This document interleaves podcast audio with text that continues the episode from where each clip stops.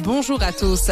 La compagne d'Alain Delon accusée d'abus de faiblesse. Les trois enfants du comédien âgé de 87 ans ont décidé de porter plainte contre Hiromi Rollin, cette japonaise de 66 ans qui partage la vie de l'acteur.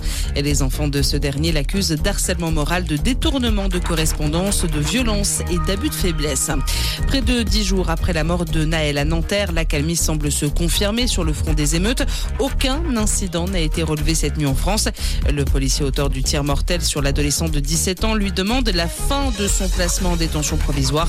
Une demande examinée aujourd'hui par la justice à Versailles. On rappelle qu'il est toujours mis en examen pour homicide volontaire. Une nouvelle étape dans l'affaire du fonds Marianne. La commission des sénateurs doit publier aujourd'hui son rapport sur ce dossier qui met en cause notamment la secrétaire d'État Marlène Schiappa. Entendue en juin dernier, la ministre à l'origine de ce fonds a tenté de nier toute responsabilité dans les dérives en renvoyant la faute sur son cabinet et sur l'administration. Strasbourg annule son feu d'artifice du 14 juillet en cause les risques de feux de forêt.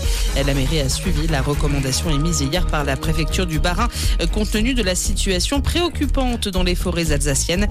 Plusieurs départs de feu ont ainsi été enregistrés dans des massifs forestiers du Bas-Rhin et des Vosges voisines en juin dernier. Greta Thunberg risque six mois de prison. L'activiste suédoise pour le climat est en effet poursuivie pour refus d'obtempérer après une action mi-juin dans le port de Malmö dans le sud de la Suède. Elle n'aurait pas quitté le site de la manifestation malgré les injonctions de la police.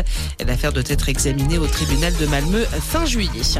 Le Tour de France et Jay Hindley remporte la cinquième étape. L'Australien s'impose en solitaire à Larins et prend le maillot jaune.